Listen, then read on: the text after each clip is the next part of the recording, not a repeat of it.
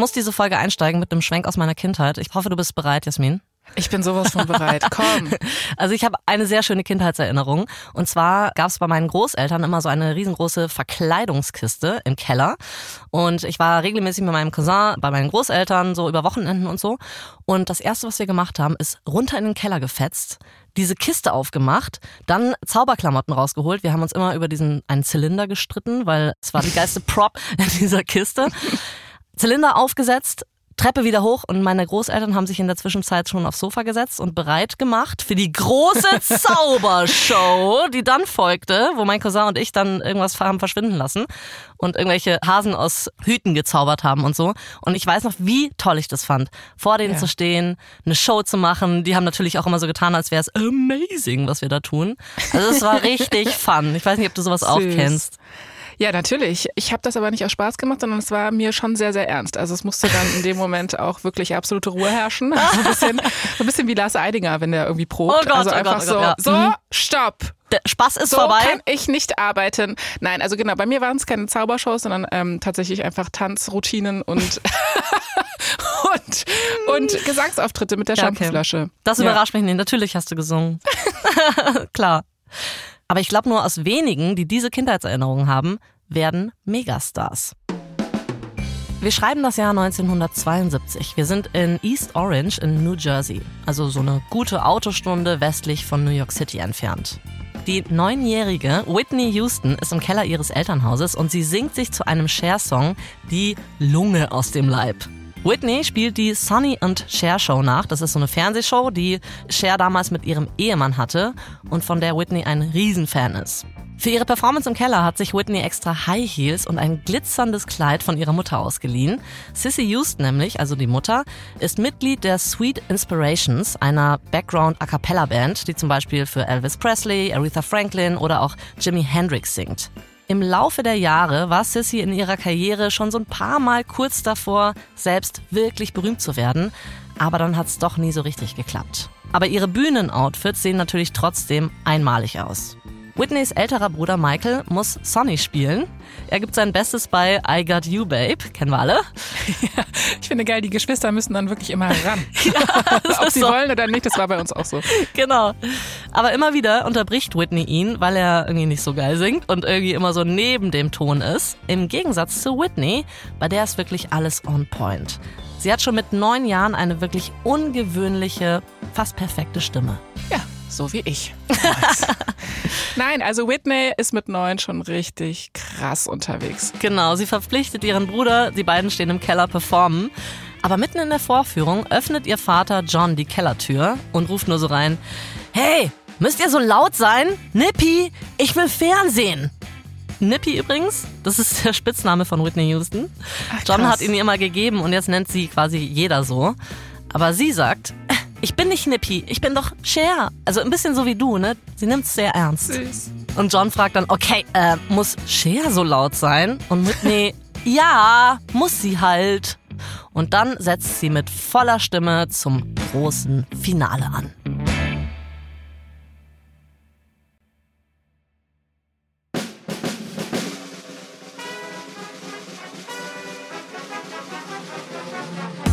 Ich bin Anna Bühler. Und ich bin Jasmin Polat. Und ihr hört verdammt berühmt von Wondery. Hier erzählen wir euch die Geschichten der Menschen hinter dem Gossip. Mit all ihren Erfolgen und Karriere-Tiefpunkten. Und überraschenden Details zu Schlagzeilen, die wir alle kennen. Die Stimme von Whitney Houston war eine Klasse für sich und sie hat eine ganze Generation geprägt. Whitney Houston, die galt als Ausnahmetalent und als Frau, die immer ein strahlendes Lächeln trägt. So wollte die Öffentlichkeit sie zumindest sehen. In Wirklichkeit aber war bei Whitney Houston nicht alles so perfekt. Sie selbst konnte sie nie wirklich sein. In den nächsten vier Folgen erzählen wir euch, wie ein Chormädchen aus Newark zum absoluten Star der Popwelt wird und wie sie an den Widersprüchen und an dem Druck, der auf ihr lastet, immer mehr kaputt geht. Das ist Folge 1. Das Chormädchen aus Newark.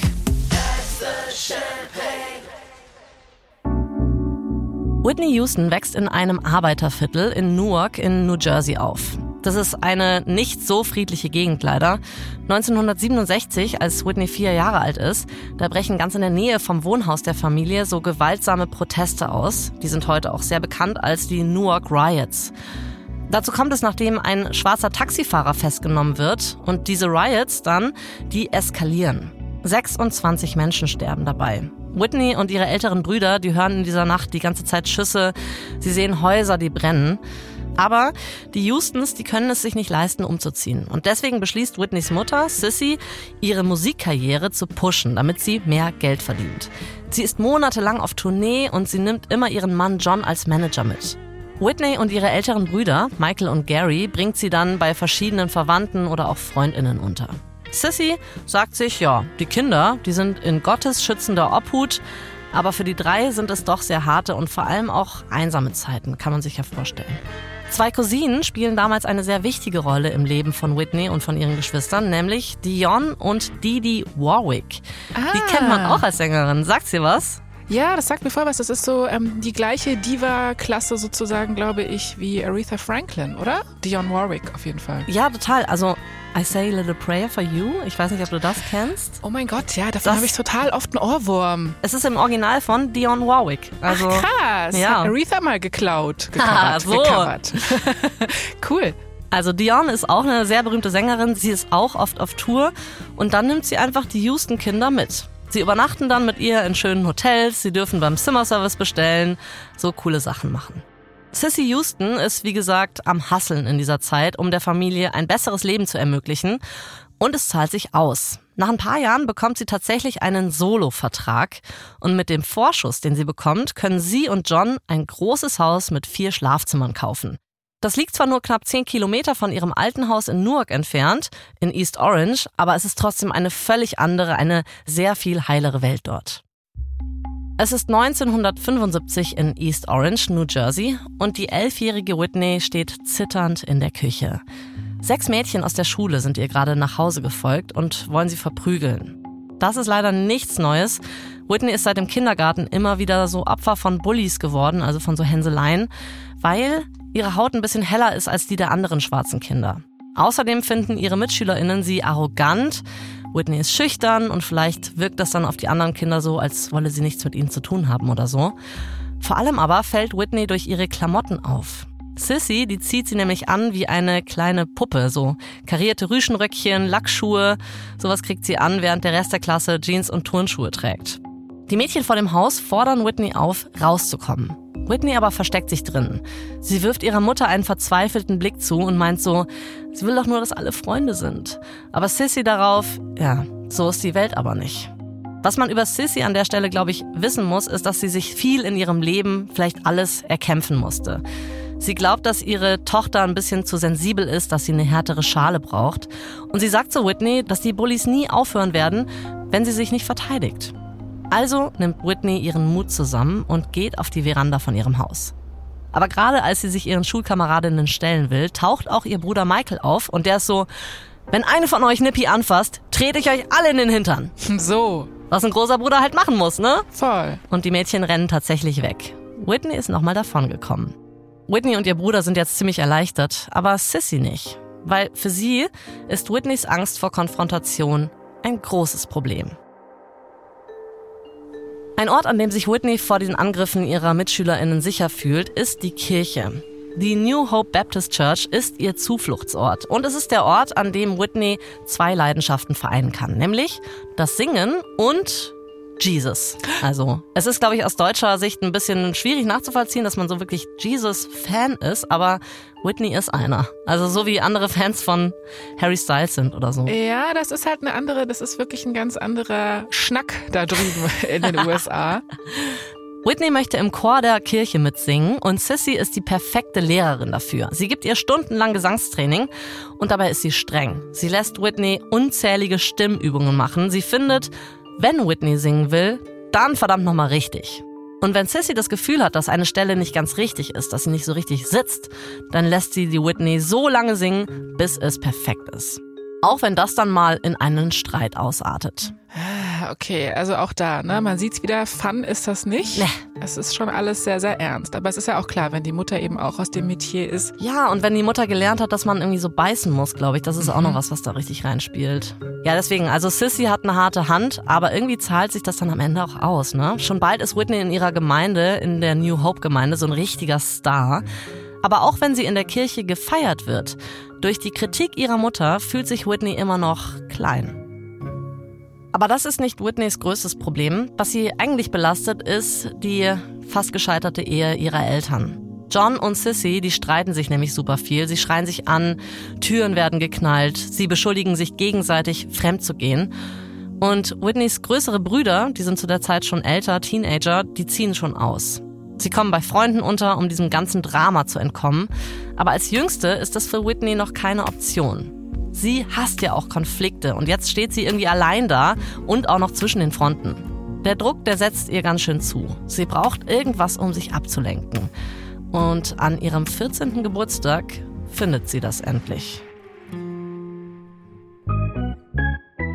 Es ist August 1977. Whitney feiert ihren 14. Geburtstag zusammen mit ihrem Bruder Michael. Die beiden sind Geschwister, aber sie sind auch wirklich Freunde. Die sind sehr eng. Whitney ist bei Michael zu Hause. Seine Bude ist ein ziemlicher Saustall, so wie man sich das halt vorstellt von einem jungen Mann, ne? So richtig klassisch. Es ist wirklich bisher noch nichts vorgekommen, äh, wo ich nicht sagen würde, relatable, äh, kennt man, alles in Order. Genau. Aber ich meine, es ist vielleicht unordentlich. Immerhin streitet sich hier aber niemand. Michael geht mit Whitney ins Badezimmer und möchte ihr ihr Geschenk übergeben. Er sagt, sie soll jetzt mal die Augen zumachen und einfach mal die Hände ausstrecken. Whitney macht, was er sagt. Und dann drückt Michael ihr einen kleinen Plastikbeutel in die Hand.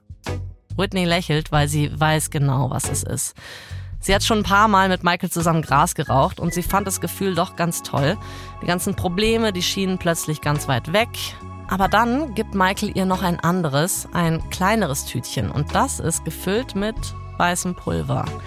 Aha. Äh, ich möchte diese Aussage zurückziehen, dass alles in Order ist. Es ist ja. überhaupt nichts in Order. Absolut krass, nicht. Krass, Also ich wusste natürlich, dass Drogenmissbrauch irgendwann kommt, aber dass das jetzt schon ist mit ja. 14.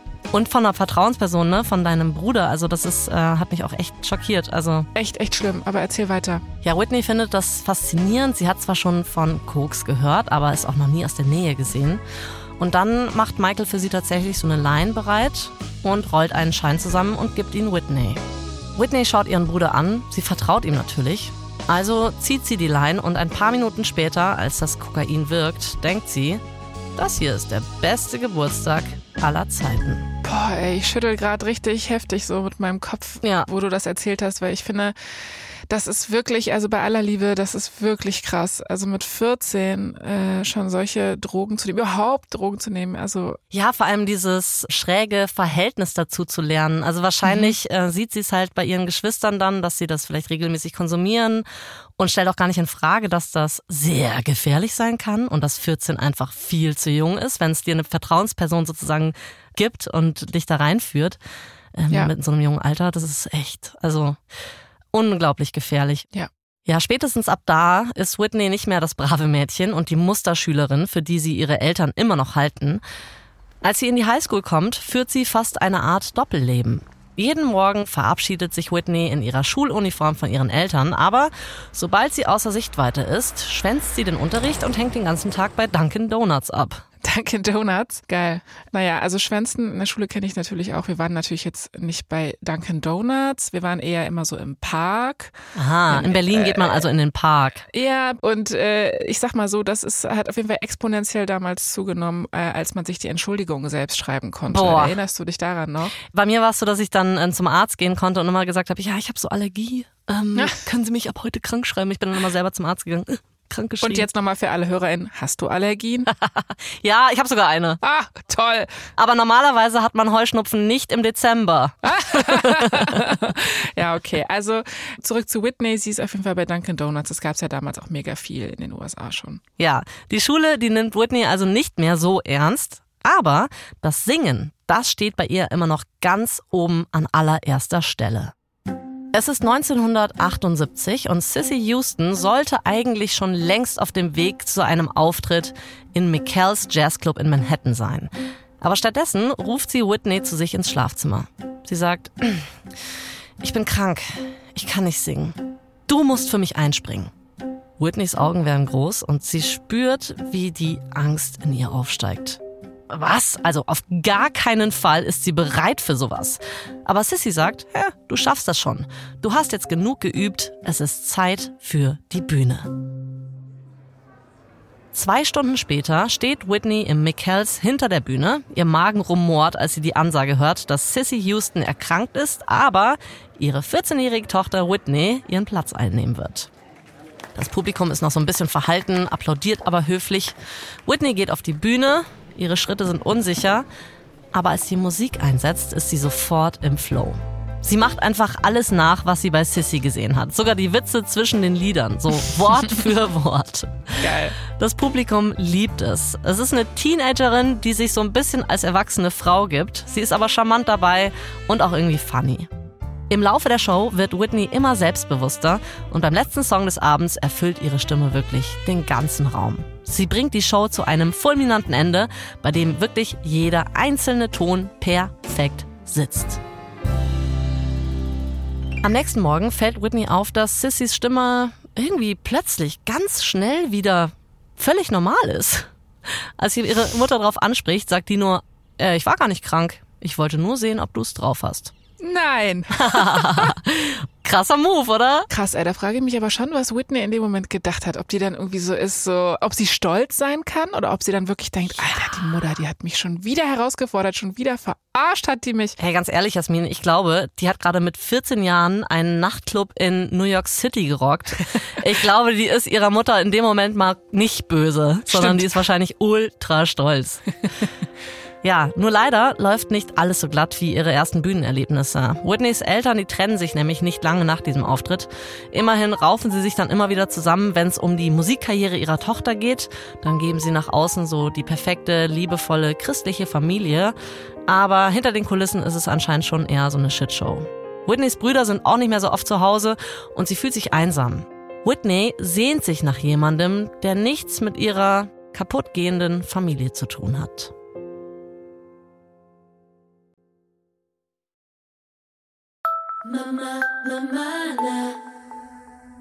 Es ist Sommer 1980 und Whitney Houston sitzt zusammengesunken in einem Klappstuhl im Development Center von East Orange. Das ist im Grunde sowas wie das örtliche Jobcenter. Sissy hat darauf bestanden, dass sich Whitney einen Sommerjob sucht. Weil mit ihrer Solokarriere als Musikerin soll sie noch warten, bis sie im kommenden Jahr mit der Highschool fertig ist. Whitney hält das alles für Blödsinn. Sie bekommt ja jetzt schon ihre eigenen Auftritte als Background-Sängerin und würde viel lieber so ihr Geld verdienen. Aber Sissy ist eisern und deswegen ist Whitney jetzt hier, um sich für einen Sommerjob als Camp-Betreuerin zu bewerben. Whitney überlegt gerade, ob sie sich rausschleichen soll, um einfach einen Joint rauchen zu gehen, aber da kommt eine junge Frau auf sie zu. Sie ist groß, hat einen kurzen Afro. Ihr Name ist Robin Crawford. Sie und Whitney unterhalten sich über die Highschool, über das Leben in Jersey und Whitney weiß nicht warum, aber ihr Herz schlägt immer schneller.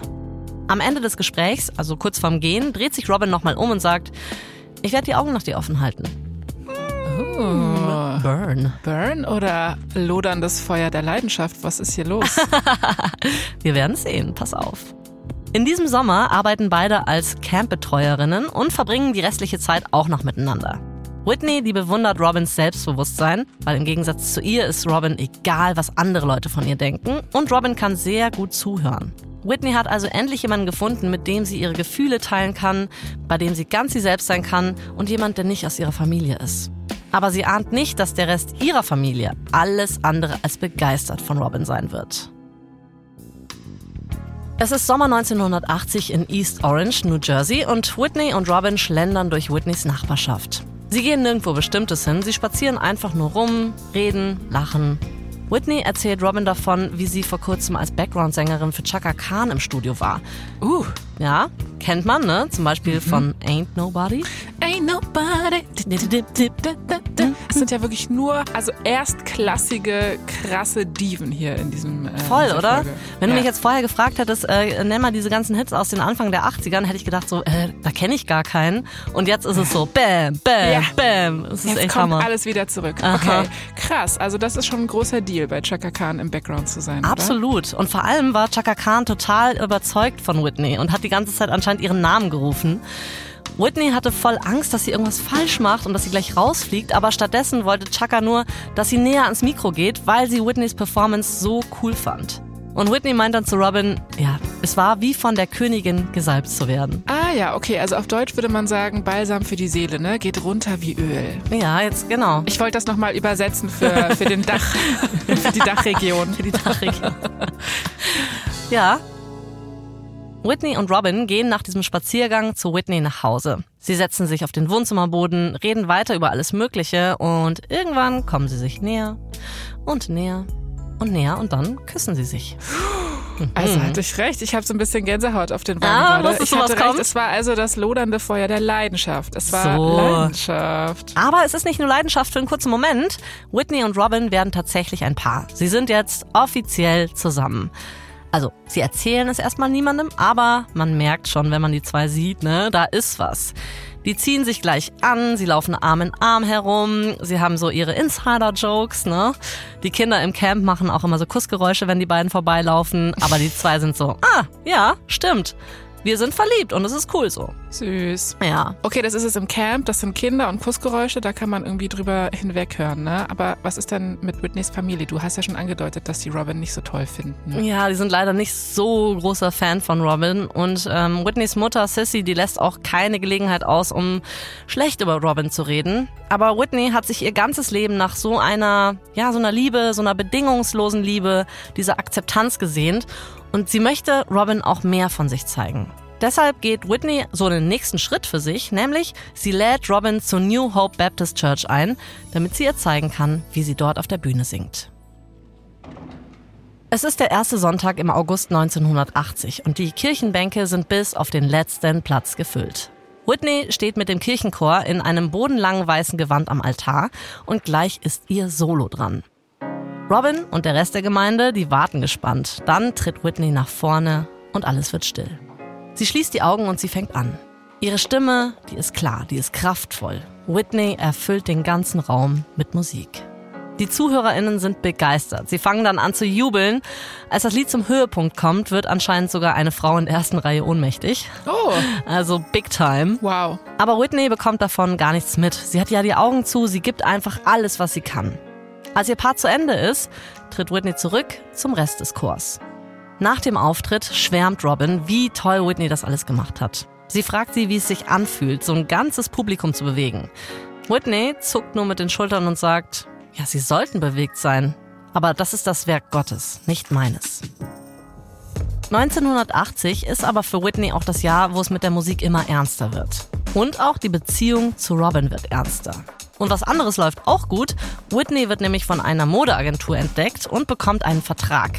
Whitney erscheint jetzt in Zeitschriften wie Harper's Bazaar und Cosmopolitan. Die Arbeit an sich ist nicht so reizvoll für Whitney, aber die Kohle stimmt halt. Und mit dem Geld können sie und Robin sich ab und zu ein Hotelzimmer buchen und so ein bisschen Alone-Time haben. Und sie haben auch Geld für Drogen und Partys. Ah, ich hatte irgendwie so ein bisschen gehofft, dass Robin sie von diesen Drogen quasi wegnimmt, aber die ist ja dann anscheinend auch voll mit drin. Die sind leider beide da auf einer Mission unterwegs. Also Party machen und Drogen nehmen, das ist leider so eine, in Anführungszeichen, Leidenschaft, die sie beide teilen. Und für Whitney bedeutet das auch wieder, dass sie wie so ein Doppelleben weiterführt. Ne? Also auf der einen Seite ist sie jetzt auf Zeitschriften auf dem Cover und auf der anderen ist sie halt eine exzessive Partygängerin. Es ist Herbst 1980 in New York. Whitney und Robin sitzen in Didis Cadillac, also in dem Auto von ihrer Cousine. Sie fahren nach Harlem, um sich ein bisschen Koks zu besorgen. Die beiden parken ihr Auto und ein junger Mann führt sie in ein heruntergekommenes, leerstehendes Gebäude. Sie landen in einem schäbigen Raum, in dem ein Mann an einem Tisch mit einer Lampe, einer Waage und so einem Haufen weißen Pulver sitzt. Links und rechts stehen zwei Handlanger, also man kann sich das ausmalen wie in so einem klassischen Gangsterfilm. Ja, Whitney dreht sich um und sie bemerkt, dass Robin nicht mehr an ihrer Seite ist. Die ist nämlich stehen geblieben an der Tür und ihr Gesicht sagt sowas wie, ähm, vielleicht keine so gute Idee. Also sie hat Panik. Aber Whitney will den Deal durchziehen. Sie kauft das Koks, nimmt es sich schnell und dann laufen sie und Robin so schnell wie möglich zurück zum Auto. Als sie da ankommen, sind sie extrem erleichtert, dass alles gut gegangen ist und können schon über die Sache lachen. Ja, also ich denke jetzt natürlich, yay, toll, sie haben ihr Koks bekommen, aber ich habe das Gefühl, es kommt jetzt noch was. Du erzählst mir sowas ja nicht einfach so. Die Story geht noch weiter. Jetzt kommen nämlich drei junge Männer ans Auto Und einer davon ruft Whitney zu, dass er genau weiß, wer sie ist. Er zeigt auf oh. ihr Gesicht. Aha. Whitney denkt sich auch so, oh shit, ihr Herz fängt richtig an zu rasen und sie denkt natürlich nach, oh mein Gott, sie ist jetzt eine öffentliche Person, ja? Sie hat vor kurzem noch ein paar landesweite Werbespots für die Getränkemarke Canada Dry gedreht. Es kann also sein, dass er sie im Fernsehen gesehen hat. Whitney gerät jetzt wirklich in Panik. Robin und sie steigen ins Auto und fahren los. Und sie beschließen, dass ab sofort Robin die Drogen alleine besorgt. Whitney hat nämlich ein Image zu verlieren. Das finde ich krass. Also wie gesagt, ich hätte irgendwie gehofft, dass Robin sie von den Drogen wegholt. Jetzt haben sie es einfach quasi ausgelagert und gesagt, mhm. okay, gut, äh, Robin besorgt die Drogen und äh, beide konsumieren. Aber so funktioniert Sucht wahrscheinlich genau, halt einfach nicht. Ja, ja. Genau, da merkt man, dass es für die beide halt irgendwie ja, ein Ding ist, Drogen zu nehmen, Party zu machen und dass sie beide nicht darauf verzichten können oder wollen. Aber der Plan ist trotzdem, dass Whitney als Sängerin groß rauskommt und Robin hinter den Kulissen für beide agiert. Whitney spürt irgendwie, dass es eigentlich dann bald Schluss sein muss mit den Drogen. Aber bis dahin haben die beiden einfach zu viel Spaß damit. 1983, als Whitney 19 ist und den Highschool-Abschluss endlich in der Tasche hat, tritt sie bei einer Reihe von Shows für NachwuchskünstlerInnen auf und ist da selbstverständlich sehr, sehr gut. Nach den Shows melden sich einige Musiklabels bei ihr. Arista zum Beispiel, das ist ein richtig großes Label und die bieten ihr einen Plattenvertrag an. Elektra, ein anderes Label auch und bieten ihr sogar mehr Geld an. Am Ende unterschreibt Whitney bei Arista, wahrscheinlich vor allem wegen des Gründers, Clive Davis. Der gilt nämlich so als Starmacher und äh, auch heute noch gilt er so als der Entdecker von KünstlerInnen wie Alicia Keys oder Pink Floyd oder Billy Joel, also schon von ganz, ganz großen. Whitney verhandelt bei dem Vertrag extra noch eine sogenannte Schlüsselmann-Klausel rein. Das bedeutet, dass Clive Davis sie garantiert persönlich betreut und wenn er sozusagen jemals Arista verlassen sollte, dann darf Whitney auch gehen, auch wenn ihr Vertrag eigentlich noch läuft. Kannst dir also denken, Labels mögen solche Keyman Clauses überhaupt nicht. Aber Clive Davis sucht schon seit Jahren nach einer Crossover-Pop-Diva wie Whitney Houston. Und Whitney ist tatsächlich in seiner gesamten Karriere die einzige Künstlerin, der Clive Davis jemals diese Klausel gewähren wird. Krass, da hatte sie also schon einen richtig guten Instinkt. Also man könnte ja denken, mhm. dass man als junger Mensch sagt, oh, wo mehr Geld ist, da gehe ich hin. Aber sie hat offensichtlich schon sehr früh auf Langfristigkeit und darauf gebaut, dass sie auch wirklich persönlich betreut wird. Finde ich jetzt äh, auch gar nicht mal so schlecht. Mhm. Es ist Frühling 1983 in New Jersey und Whitney steht vor Robins Wohnungstür. Die Tinte auf dem Vertrag mit Arista ist kaum trocken und sie kann es gar nicht erwarten, mit den Aufnahmen zu beginnen. Aber zuerst muss sie noch was erledigen. Robin begrüßt Whitney, die beiden setzen sich aufs Sofa, ihre Beine berühren sich. Whitney überreicht Robin eine verpackte Schachtel. Als sie sie öffnet, findet Robin darin eine Bibel mit einem blauen Einband. Whitney erklärt, dass das Geschenk ein Symbol für eine neue Phase ihrer Beziehung sein soll. Und dann sagt sie, wir beide, wir können nicht mehr zusammen sein. Hä? Mhm. Robin ist auch so, hä? Äh, sie ist erstarrt, aber irgendwie ist sie dann doch nicht komplett überrascht. Wir sind ja immer noch in den frühen 1980er Jahren und da ist es jetzt nicht so, dass man sagt, hey, ich habe hier eine Freundin, ich bin homosexuell und es wird akzeptiert. Wird es auch heute immer noch nicht von vielen Menschen in der Gesellschaft. Aber damals ist es wahrscheinlich nochmal ein Step, den man sich sehr gut überlegt. Und hinzu kommt, Whitney fühlt sich auch zu Männern hingezogen, im Gegensatz zu Robin. Whitney ist also bisexuell. Okay, krass. Ich bin jetzt gerade nur so überrascht, weil sie gesagt hat, eine neue Phase der Beziehung. Und ja. diese Phase heißt Schluss sozusagen. Ja. Okay, und gehen Sie dann von da an quasi getrennte Wege, sehen sich nie wieder oder wie geht's da weiter mit den beiden? Würde man jetzt denken, ne? Also wenn du so eine Abfuhr kriegst, dann bist du ja vielleicht auch ein bisschen traurig oder auch eingeschnappt mhm. und dann sagst du, jetzt will ich dich erstmal nicht mehr sehen. Aber so ist es bei den beiden nicht. Irgendwie wissen die, dass die zwei was verbindet, was stärker ist als Schluss machen sozusagen und dass sie irgendwie doch einander brauchen. Und nachdem Whitney quasi Schluss gemacht hat, passiert anscheinend erstmal Folgendes. Sie schreiben beide eine Seite über ihre Liebe hinten in die Bibel und versprechen, dass sie immer ehrlich zueinander sein werden und dass sie auch immer zueinander halten werden. Und damit ist das Kapitel dieser größtenteils heimlichen Beziehung erstmal beendet.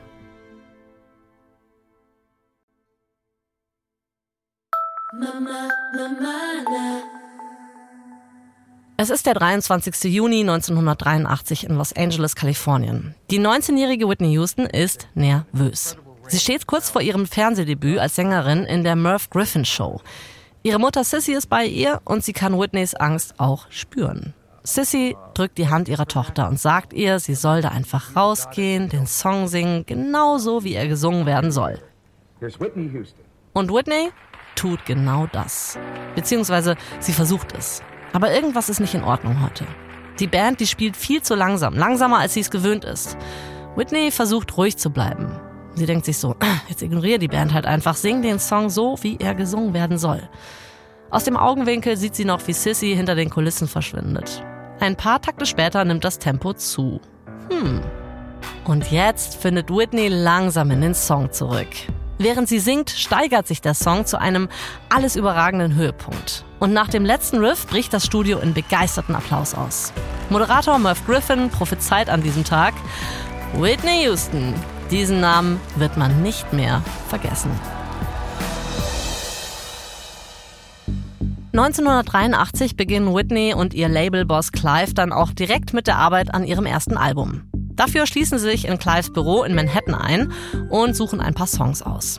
Clive hatte für Whitney schon verschiedene Shows an der Ost- und Westküste organisiert, bei denen sie dann vor so mega guten SongwriterInnen der Branche auftritt, um denen zu zeigen, wie ihre Stimme funktioniert, wie sie performt und so. Und die waren alle mega begeistert von Whitney. So sehr, dass sie ihre Songs eingereicht haben und unbedingt auf Whitneys Album vertreten sein wollten. Sie hoffen nämlich, vielleicht zu Recht, dass das Platin-Status erreichen wird. Whitney und Clive sortieren jetzt ihren Schatz sozusagen an Demos. Sie sitzen sich gegenüber und gucken so, hm, wie reagiert denn der andere auf den und den Song? Meistens sind sie sich einig, welche Songs sie behalten wollen. Ein Song, bei dem sie beide sofort sold sind, ist How Will I Know? Kennst du, oder? Ja, natürlich. Soll ich ja. singen? Ja, bitte! How will I know? Nein, okay. Also ähm, ich äh, wollte das ja retiren so ein bisschen, aber hier und da werde ich natürlich bei Whitney auch mal singen, äh, ist klar. Ne? Ja, das kann man nicht vermeiden. einen ganz, ganz, ganz, ganz bestimmten Lieblingssong von ihr. Und wenn das irgendwo passt in dieser Staffel, oh. werde ich ihn einfügen. Oh, das ist aber ein Cliffhanger, ey. Ja, das heißt, die sitzen also beide so auf dem Boden und ich stelle mir das so vor, dass man dann so, ähm, ich sehe öfter mal so Produzent in den Videos zum Beispiel von Dr. Dre und so, wie die dann damals so, Pharrell Williams auch und so, ne? Und dann gehen die immer so richtig ab, so mit, mit dem Kopf und so, ne? Wenn ein Song richtig gut grooved. Genauso läuft das. Also, sie entscheiden sich jetzt quasi, welcher der Songs aufs Album kommen soll. Und für diese Tracks bringt Clive Whitney dann mit dem jeweiligen Produzenten oder Produzentin zusammen. Und dann geht's eigentlich auch schon direkt ins Studio und da dauert's nicht lange. Übrigens ein kleiner Fun Fact: Die Lead Vocals bei How Will I Know hat Whitney Houston anscheinend in einem One-Take aufgenommen. Boah, ey, das ist äh, einfach eine Maschine, ist die. Word.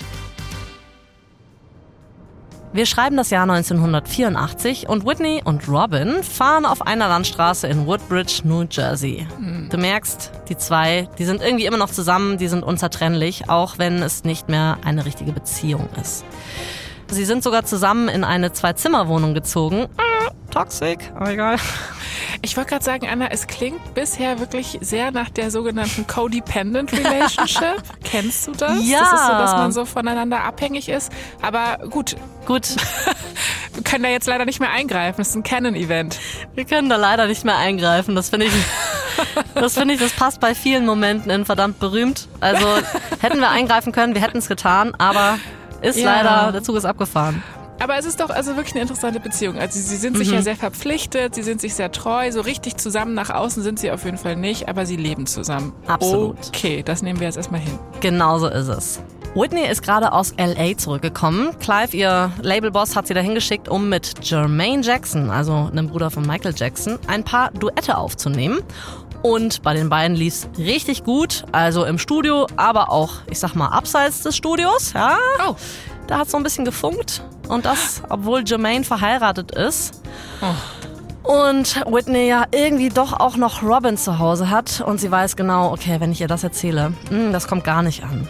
Aber Robin kennt Whitney zu gut. Sie merkt, da war irgendwas in LA. Sie weiß nur nicht was. Jedes Mal, wenn sie sie darauf ansprechen will, lenkt Whitney so ein bisschen ab so. Sie ignoriert es, sie dreht dann das Radio auf, singt mit so. ah, Es ist zu viel für Robin. Sie ist richtig wütend und sie schlägt nach Whitney. Das Auto, in dem sie gerade sitzen, gerät ins Schlingern und sie kommen fast von der Straße ab. Oh nein. Ja, Robin entschuldigt sich dann auch sofort und ähm, sagt, okay, sie steigt jetzt erstmal aus und geht zu Fuß nach Hause. Puh, bisschen abregen.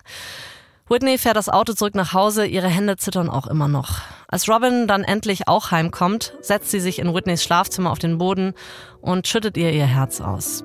Sie erzählt Whitney, wie eifersüchtig sie ist und dass es ihr weh tut, dass Whitney ihr nicht erzählt, was in LA passiert ist. Whitney hat dann Mitleid mit Robin und irgendwie auch genug von den Lügen. Sie erzählt ihr alles, was an diesem Wochenende passiert ist. Dass sie Jermaine im Studio getroffen hat, dass er ihr viele Komplimente gemacht hat und dass sie sich in ihnen verknallt hat. Whitney erzählt Robin dann auch noch, dass sie und Jermaine sich dreimal in ein Hotel geschlichen haben. Und Robin sagt die ganze Zeit nichts.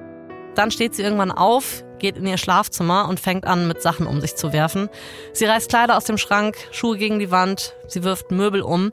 Aber Whitney unternimmt nichts. Sie lässt sie erstmal sich abregen sozusagen. Und als sie sich beruhigt hat, sagt Whitney ganz ruhig, und jetzt räumst wieder auf. Krass, oder? Mhm. Bestimmt auch von ihrer Mutter das so gelernt. Hey, genau, das habe ich gerade auch gedacht, oder? Das ist ja. doch so. Also ich weiß nicht, wie es dir geht, aber wenn man Kinder kriegt, dann beobachtet man bei sich selber ja manchmal Sachen, die man von seinen eigenen Eltern so ähm, auch sag ich mal, beigebracht bekommen ich hat. Ich weiß nicht, wovon du sprichst.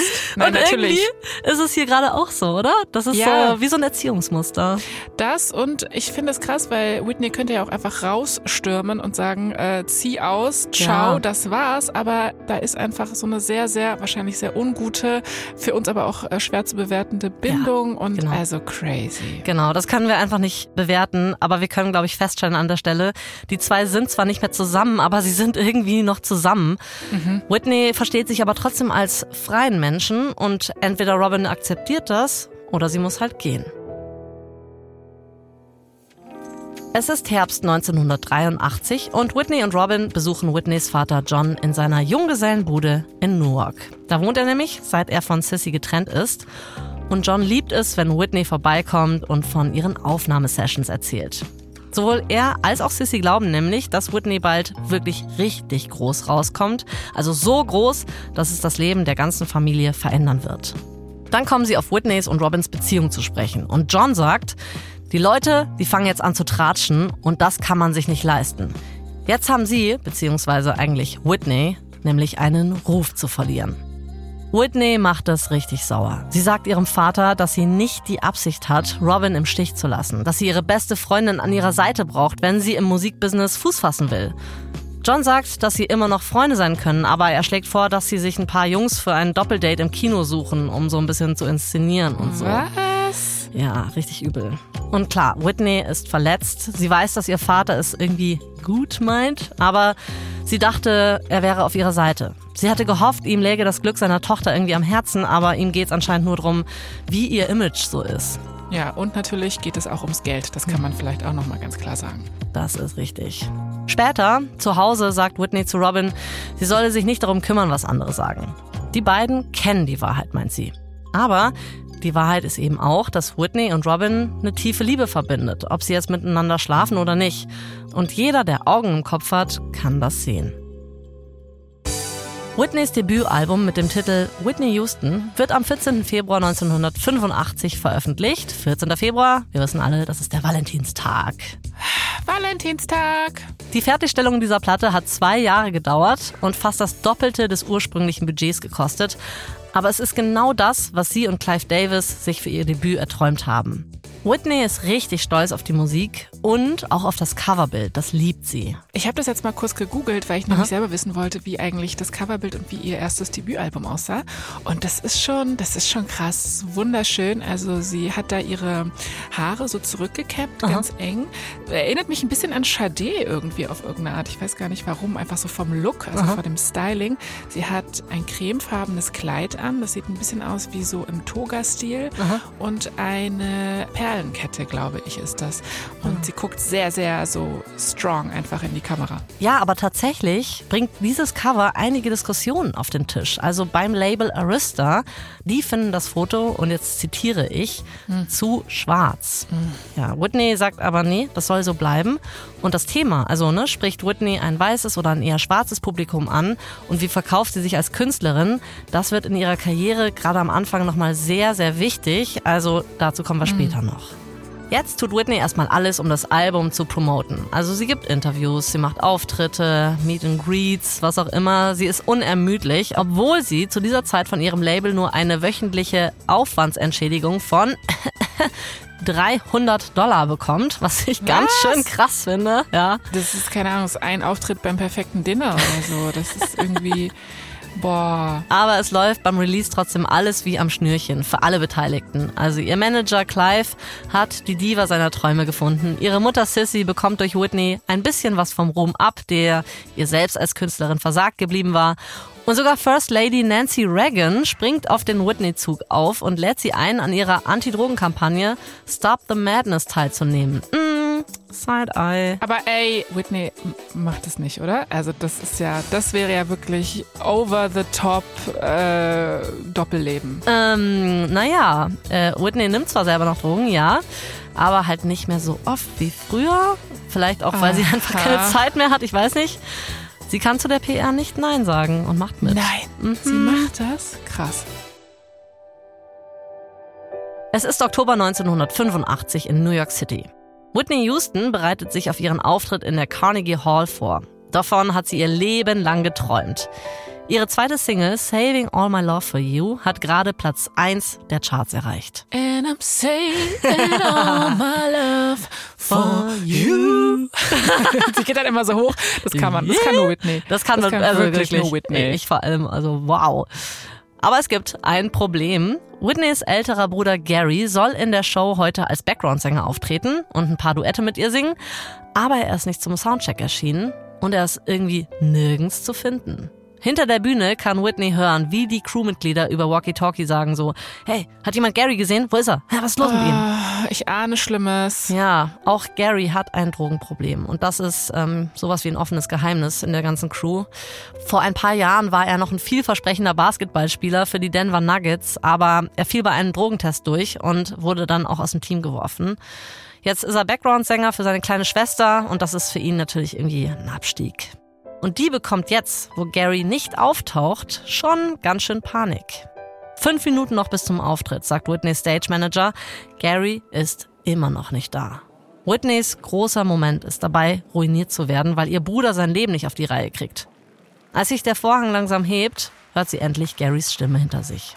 Er ist da. Gerade noch richtig. Whitney kann aber an seinen blutunterlaufenden Augen sehen, dass er ziemlich high ist. Aber sie haben auch keine Zeit mehr. Die Geschwister gehen jetzt unter großem Applaus auf die Bühne und zu Whitneys Erstaunen verpasst Gary nicht einen einzigen Einsatz. Seine Stimme klingt so sanft und melodisch wie immer. Irgendwie ist seine Performance sogar noch ein bisschen besser als sonst. Huch. Bis jetzt hat Whitney immer geglaubt, dass ein Auftritt unter Drogen so eine Grenze ist, die sie niemals überschreiten wird. Aber als sie jetzt Gary dabei zusieht, wie er sich die Seele aus dem Leib singt, kommt ihr der Gedanke, dass sie die beiden Sachen, die sie liebt, vielleicht doch gleichzeitig tun kann.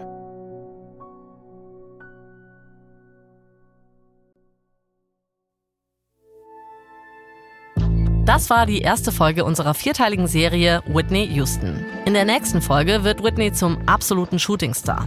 Aber die Rolle, in die sie Arista dafür presst, passt einfach nicht zu ihr. Den Druck kompensiert Whitney mit noch mehr Drogen. Und das ist nicht das Einzige, was gefährlich für sie wird. Ja, hier noch ein kurzer Hinweis zu den Szenen in diesem Podcast. Erstens, wir können nicht eingreifen. Zweitens, in den meisten Fällen wissen wir zwar nicht genau, was gesagt wurde, aber unsere Geschichte basiert auf echten Tatsachen und tiefen Recherchen. Bei unserer Recherche für die Geschichten benutzen wir viele Quellen, darunter Remembering Whitney von Sissy Houston, The Soundtrack of My Life von Clive Davis, A Song for You von Robin Crawford und den Dokumentarfilm Whitney von Kevin MacDonald. Ich bin Anna Bühler. Und ich bin Jasmin Polat. Verdammt berühmt ist eine Produktion von Kugel und Niere für Wondery. Dennis Hensley hat diese Folge geschrieben. Johanna Baumann hat sie adaptiert.